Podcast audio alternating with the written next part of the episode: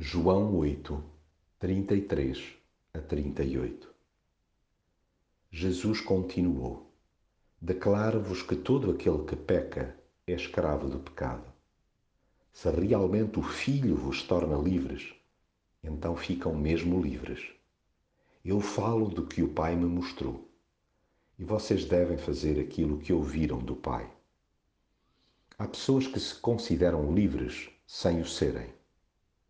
Hasteiam a bandeira da liberdade, mas não deixam de permanecer cativas por dentro. Batem-se pelos seus direitos cívicos, contudo descuram as suas responsabilidades espirituais. Eriçam-se perante o discurso libertador de Jesus, pois têm extrema dificuldade em reconhecer as amarras interiores. É-lhes difícil dar o braço a torcer, quanto mais a alma. Daí que disparatem com Jesus e puxem dos galões religiosos para justificar a sua emancipação pessoal. Gostam de asseverar que nunca foram escravas de ninguém. No entanto, quanto mais não seja, vivem dominadas pelos seus próprios prazeres.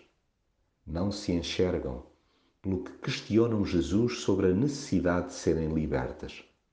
Aí, Jesus esclarece que quem vive a reboque do pecado, por muito próximo que se julgue de Deus, está fora do seu círculo de intimidade.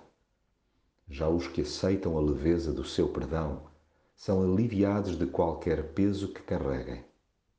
Toca a dar ouvidos à voz amorosa de Jesus. Se realmente o Filho vos torna livres, então ficam mesmo livres.